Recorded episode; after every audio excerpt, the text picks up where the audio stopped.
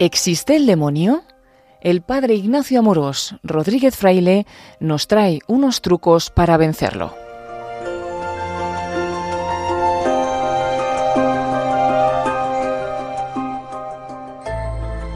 ¿Existe el demonio? ¿Alguna vez te has sentido tentado?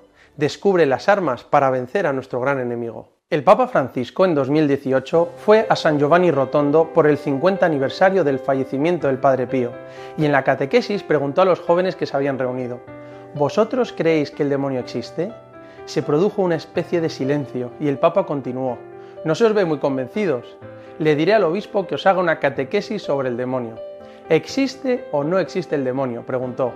Entonces el Papa dijo, sí, el demonio va de un lado a otro, se mete en nuestras vidas, se mueve, nos atormenta, nos engaña, y nosotros necesitamos estar vigilantes.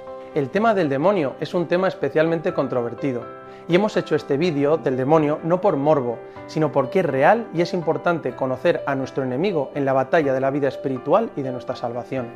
Decía C.S. Lewis en un libro interesante que se titula Cartas del Diablo a su sobrino, y decía, en lo que se refiere a los diablos, la raza humana puede caer en dos errores iguales y de signo opuesto. Uno consiste en no creer en su existencia, el otro en creer en los diablos y sentir por ellos un interés excesivo y malsano. Los diablos se sienten igualmente halagados por ambos errores y acogen con idéntico entusiasmo a un materialista que a un hechicero. Es decir, con el tema del demonio no hay que cerrarse a saber que existe, ni estar todo el día hablando de él, pero sí conocer a nuestro enemigo y luego hablar de las cosas más interesantes, como es Jesucristo, la Virgen, la Iglesia, la vida de caridad, etc. En nuestra vida espiritual, lo más importante es contar con la gracia de Dios, seguir a Jesucristo, vivir de amor y contar con la intercesión de la Virgen y todo nuestro equipo de santos que están en el cielo.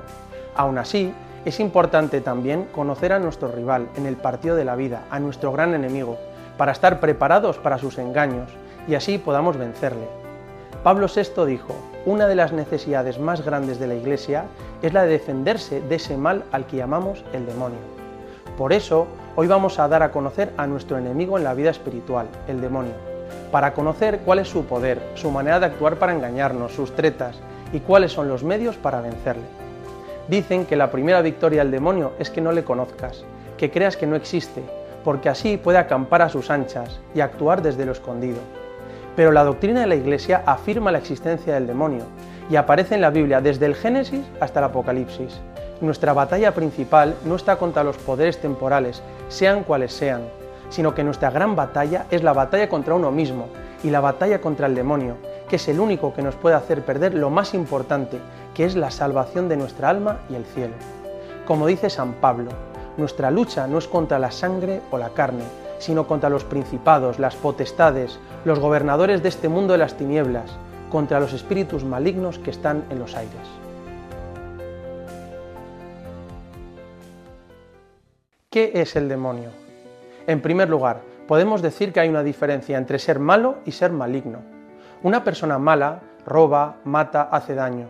La persona maligna quizás no haga nada de esas cosas, pero busca corromper la bondad de los demás. La persona maligna persigue destruir la inocencia y el bien de los jóvenes, porque la corrupción de lo bueno es lo peor. Con esto podemos empezar a ver quién es el demonio, el maligno, y su forma de actuar en el mundo, corrompiendo lo bueno de las personas. Muchas veces se piensa que eso del demonio es una cuestión de mitología, una superstición primitiva que ya hemos superado. Incluso a veces se intenta decir que el demonio era una especie de símbolo del mal o una personificación del mal. Parece que creer en la existencia del demonio es de raros o exagerados, pero eso no hace justicia a la realidad y a lo que nos enseña la Biblia. El Papa Francisco ha dicho que su existencia no es un cuento de ancianos. A esta generación y a muchas otras se les ha hecho creer que el diablo era un mito, una figura, una idea, la idea del mal, pero el diablo existe y nosotros debemos combatir contra él. Y dice el Papa Francisco, esto lo enseña la palabra de Dios.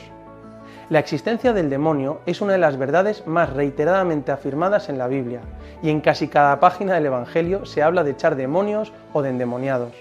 Aún así, paradójicamente, es hoy una de las figuras más generalmente negadas, y otros lo tildan de algo como cómico, ridículo, cosas de oscurantistas o gente rara.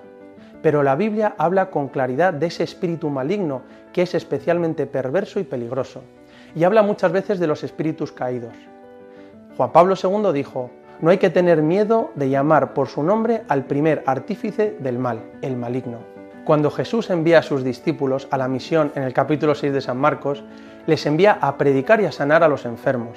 Pero lo primero que les dice es, tenéis autoridad sobre espíritus malignos. Y cuando regresan de la misión, lo primero que dicen a Jesús es lo siguiente, hasta los demonios se nos someten en tu nombre. El diablo está muy presente en el Evangelio. El credo habla de nuestra fe en que Dios ha creado todo lo visible y lo invisible, que incluye un abanico de espíritus, realidades con una naturaleza superior. La Iglesia nos enseña que el diablo es un espíritu creado por Dios como ángel, con una naturaleza buena, pero ellos mismos se hicieron a sí mismos malos. Lo que sabemos es que el pecado de los ángeles consistió en una elección libre de rechazar radical y irrevocablemente a Dios. Algunos se han hecho una analogía del demonio comparándolo a una persona que hace el mal y se llena de rabia, y cuando le hacen el bien se enrabieta aún más. Como los hombres, también los ángeles fueron sometidos a una prueba de obediencia, en la que Satanás, que era el más esplendoroso entre los espíritus celestes, se rebeló. Al igual que hay hombres buenos y malos, hay ángeles buenos y ángeles malos. Podemos pensar en una persona perversa y maligna, que es además muy inteligente, con grandes talentos y bien relacionada, esa sí que es una persona verdaderamente peligrosa, cuando combinas lo maligno con otras muchas capacidades y poderes. Por eso, un demonio, un ángel caído, que tiene una naturaleza elevada, con gran inteligencia y grandes capacidades, que se ha vuelto maligno, es una figura muy peligrosa. En la Biblia se refiere al demonio como el gran dragón, la antigua serpiente, el enemigo, el tentador, el acusador. Y Jesús dijo que el diablo era el asesino desde el principio, el padre de la mentira. El demonio recibe diversos nombres en la Biblia, indicando sus múltiples misiones y su acción perturbadora. Por ejemplo, el primer nombre sería demonio, que es daimon en griego. Significa espíritu del mal, indicando que es causa del mal. Otro nombre es diablo, diabolos en griego, que significa dividir, romper, y expresa su misión de enemistar, dividir, inquietar. La primera gran señal del demonio es la división. Así la señal del Espíritu de Dios es la unión, la unidad, crear comunidad de unión. La señal del diablo es dividir y separar. Cuando hay división en la familia, en una empresa, cuando la sociedad está dividida, ahí está la influencia del demonio. Otro nombre del demonio es Satanás, que significa el acusador, y se refiere a su capacidad de oponerse a todo, de hostigar y de juzgar o murmurar. La señal del demonio es acusar, murmurar, mirar lo negativo de los demás. En cambio, la señal del Espíritu de Dios es excusar, comprender y afirmar lo bueno que hay en los demás. No hay que tener miedo del demonio, sino un temor que nos haga vigilantes y prudentes. Todos tenemos experiencia del demonio. El tema del demonio a algunos les genera miedo y rechazo sin querer escuchar nada, a otros les da morbo e intriga y a otros les interesa para saber combatirle y aprovechar sus tentaciones para acercarnos más a Dios. El Papa Francisco ha dicho algo muy interesante. Nosotros somos objeto del ataque del demonio, porque el espíritu del mal no quiere nuestra santidad, no quiere el testimonio cristiano, no quiere que seamos discípulos de Jesús. Aunque a veces no lo creamos, todos tenemos experiencia del demonio, porque todos sufrimos tentaciones en nuestra vida. ¿Cuántas veces hemos sentido cómo el demonio intenta llevarnos por caminos que no son los buenos? Por ejemplo, cuando te empuja a ser soberbio y juzgar a los demás, cuando hace que no te quieras bien y vivas esclavo de la imagen, cuando te anima a robar, a hacer daño a otra persona, a ser infiel. Generalmente el demonio tienta a través de las facultades espirituales, oscureciendo la inteligencia, debilitando la voluntad. San Francisco de Sales señalaba una tentación frecuente del demonio y decía, el demonio intenta que comencemos varios proyectos a la vez y desear otra ocupación distinta a la nuestra, para que no hagamos nada. Cuando el demonio no puede inducirnos a cometer el mal, lo que hace es llenarnos de actividad superficial para que no hagamos el bien. Tantas maneras que tiene de tentarnos. Y el demonio, como decía San Ignacio, se disfraza sub angelo lucis, bajo ángel de luz. Es decir, el demonio tienta con cosas haciendo que parezcan buenas, se esconde bajo apariencia de bien trae buenos pensamientos al alma y luego procura salirse trayendo al alma engaños encubiertos e intenciones perversas. Algo muy característico de esas ocasiones en las que el demonio tienta son esas veces cuando te viene un pensamiento horrible a la cabeza, que es una barbaridad, y no sabes bien de dónde ha venido, y te preguntas, ¿cómo se me ha podido ocurrir tal barbaridad? Pero la rechazas inmediatamente. A casi todo el mundo que he conocido alguna vez le ha pasado eso, que a veces viene algunas ideas malignas a la cabeza que producen sorpresa y rechazo Además, uno se da cuenta de que no viene de su naturaleza herida por el pecado original porque jamás había visto tal imagen o pensado en tal idea. Eso viene de fuera, de alguien que intenta confundirnos, viene del demonio. Es cuando el demonio a veces se pasa de frenada, intentando conseguir una victoria fácil.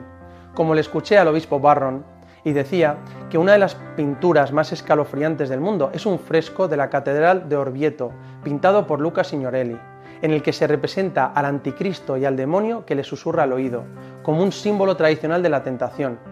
Pero lo más interesante es que el demonio mete su mano en la vestidura del anticristo de tal forma que parece que es el brazo del anticristo. Es una manera muy interesante de representar cómo son las influencias de las fuerzas del mal en nuestra vida. De forma indirecta, clandestina, siniestra, como una insinuación. De tal forma que parece que se trata de nuestras acciones, pero es la fuerza del espíritu maligno la que invade. La táctica del diablo es pasar inadvertido.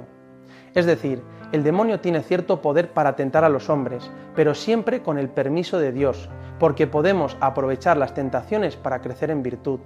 Hasta Jesús fue tentado por el demonio tres veces en el desierto. Por tanto, Él nos entiende y nos comprende en nuestra lucha contra Satanás, y sabe que con su ayuda podemos vencer. Como decía San Agustín, el demonio es como un perro encadenado, puede ladrar, pero no puede morder a no ser que uno se acerque. Y San Pablo nos asegura en la Sagrada Escritura, Dios no permitirá que seáis tentados más allá de vuestro poder de resistencia, sino que junto a la tentación os dará los medios para superarla y la fuerza para soportarla. Ahora vamos a ver algo muy interesante vamos a ver cómo se presenta Dios cuando pecamos y cómo actúa el demonio frente a nuestro pecado. ¿Cómo se presenta Dios antes de que pequemos o cuando estamos a punto de pecar? Dios se presenta a nuestra conciencia como un no hagas eso. Aparece como Jesucristo en la cruz, con los brazos abiertos, intentando impedir el paso. Nos dice, no vayas por este camino de mentira que te va a hacer daño. Se pone delante de nosotros respetando nuestra libertad y nos tiende la mano para llevarnos por el camino correcto. A veces nos puede parecer que nos impide hacer lo que queramos, pero en realidad nos quiere salvar de caer por el precipicio del pecado. ¿Cómo aparece el demonio antes de pecar? Es el seductor.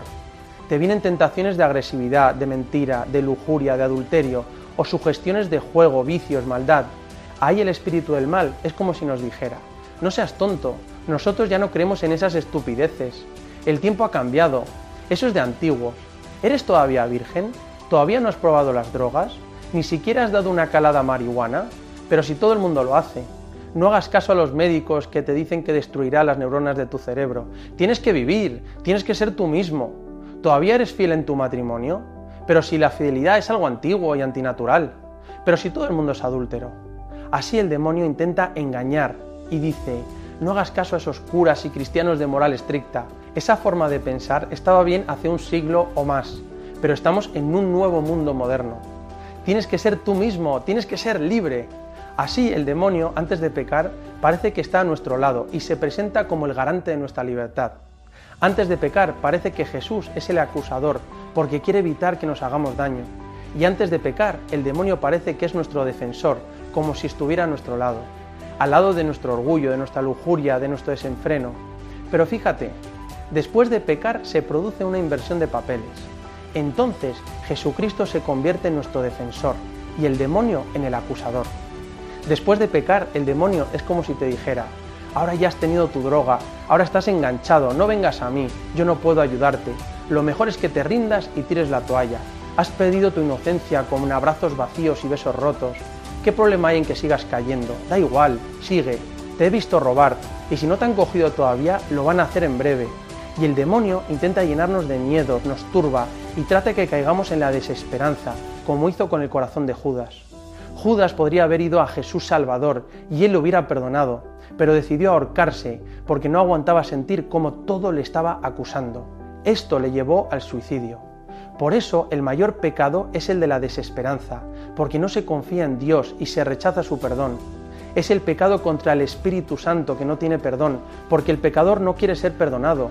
La mayor tentación del demonio es la desesperanza. Y ahora el demonio actúa por todo el mundo a través de sugestiones y tentaciones de desesperanza, intentando que las personas se rindan y piensen que solo tienen una salida, que es la misma que la que tuvo Judas, quitarse la vida. En cambio, después de pecar, Jesucristo se convierte en nuestro defensor y salvador y nos dice, venid a mí todos, aunque tus pecados sean rojos como escarlata y tan grandes que hasta te das asco de ti mismo, no te preocupes, yo los haré blancos como la nieve y te haré recuperar tu dignidad de hijo de Dios. Nunca pierdas la esperanza, porque yo he vencido al mundo y puedo darte nueva vida. Como dijo San Pablo, donde abundó el pecado, sobreabundó la gracia. Este es el lenguaje de nuestro querido Salvador, de Jesús. Después de nuestro pecado es nuestro defensor, nuestro médico, nuestro amigo que no nos juzga, sino que nos levanta de nuevo.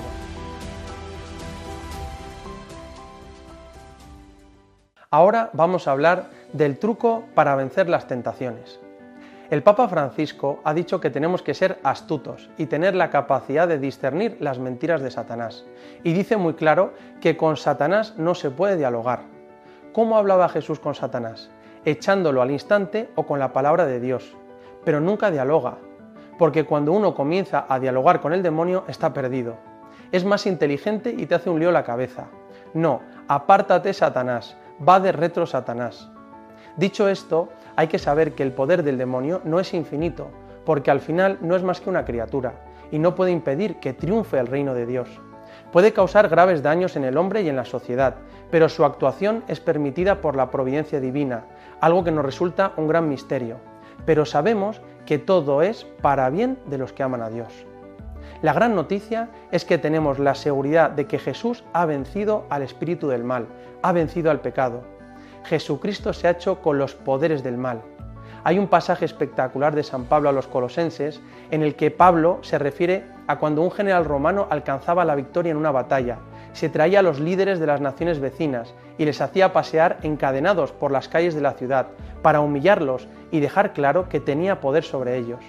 San Pablo dice que Jesucristo, con su cruz, ha hecho exactamente eso con los poderes del maligno. Y dice, habiéndolos despojado a los principados y potestades, los exhibió en público, llevándolos en su cortejo triunfal. Esta imagen, para él, que era un ciudadano romano, era perfecta para representar la victoria de Cristo frente al maligno. Muchas veces las tentaciones son tan fuertes y constantes que nos vemos desalentados y no sabemos cómo hacer para vencer. Para eso, lo mejor es aprender el truco de los santos frente a las tentaciones. Lo que nos dice a nosotros es que no tenemos que someternos a los poderes del mal y que con Jesucristo podemos vencer. Y tenemos que hacer propia esa victoria en nuestra vida para ser felices. Muchos santos, cuando eran tentados por el demonio, lo que hacían era ver la tentación como un despertador para hacer un acto de virtud contraria. Como el demonio tiene una inteligencia superior porque es ángel y es más perseverante que nosotros, el truco frente a las tentaciones no es combatirlas de frente, ni dialogar con la tentación, sino que nos sirva para hacer un acto de amor, un acto de humildad o un acto de cariño con la Virgen. Lo que hacían los santos cuando se sentían invadidos por las tentaciones, a veces de manera muy fuerte, era tirarse al suelo con un acto de humildad, suplicar misericordia y hacer actos de amor. Entonces el demonio veía que su estrategia no daba resultado, porque con las tentaciones solo estaba consiguiendo que aquella persona se hiciera más santa y se acercara más a Dios. Este es el gran truco frente al demonio. Cuando sintamos que nos tienta, aprovechemos la tentación para hacer un acto de amor a Dios o a la Virgen. Besemos el suelo con un acto de humildad y digamos serviam frente al non serviam del demonio. O hagamos un acto de caridad o de servicio a los demás. O si tienes tentaciones de fe, aprovechalo como una ocasión para profundizar en tu fe, conocer más a Dios y formarte mejor. Así saldrás ganando. De esta forma, las tentaciones se convertirán en un trampolín para crecer en santidad. Por eso podemos ver que Dios saca dos ventajas de las tentaciones que permite el demonio. La primera ventaja es que nos ofrece la oportunidad de conocernos mejor y ser humildes, desconfiando de nosotros mismos, y nos empuja a acercarnos a Dios en busca de su protección. Cuando somos tentados, generalmente nos volvemos más humildes y juzgamos menos a los demás, porque nos vemos débiles y capaces de caer en cualquier pecado. Como decía San José María, rezad por mí, porque soy capaz de los mayores errores y de los mayores horrores sin la gracia de Dios. La segunda ventaja es, como hemos visto, que las tentaciones nos ofrecen una oportunidad para crecer en la virtud, en el amor de Dios y en el amor a los demás. ¿Cómo podemos vencer al demonio? ¿Cuáles son las armas para vencer a nuestro gran enemigo? A lo mejor estás siendo tentado y necesitas una especial ayuda de Dios y estás buscando una manera de resistir frente al demonio. Pues nosotros, los cristianos, podemos recurrir a las siguientes armas frente al demonio. Primera arma, invocar el santo nombre de Jesús, que significa Dios salva. Jesús, Jesús, Jesús. El nombre de Jesús tiene tanto poder y sobre todo invocar el poder de la sangre de Cristo que nos ha salvado. Segunda arma frente al demonio, los sacramentos, especialmente la misa y la confesión, y los sacramentales, como el agua bendita y en concreto el exorcismo, como una oración de liberación echando al demonio en nombre de Jesucristo y de la Iglesia. Además, la oración y leer la palabra de Dios. Tercera arma frente al demonio, acudir a la intercesión de la Santísima Virgen y la intercesión de los ángeles y de los santos, especialmente San Miguel Arcángel. Cuarta arma frente al demonio, la humildad y la sinceridad para dejarse ayudar, especialmente en la dirección espiritual. Arrodillarnos delante de Dios con humildad le desarma al demonio, porque como dicen, el demonio no tiene rodillas. El demonio existe y todos tenemos experiencia de ser tentados y por eso debemos estar vigilantes y aprender a luchar contra él. Sabemos que el demonio tiene un poder limitado por Dios, pero que debemos ser prudentes y no jugar con cosas extrañas, ni invocar otros espíritus, que no sean el Espíritu Santo, la Santísima Virgen y los santos. Y sobre todo, aprovechemos las tentaciones para crecer en amor y en virtudes, y acudamos siempre a Jesús, para que el demonio nunca nos robe nuestra alegría. Y no lo olvides, Dios te quiere y te quiere feliz.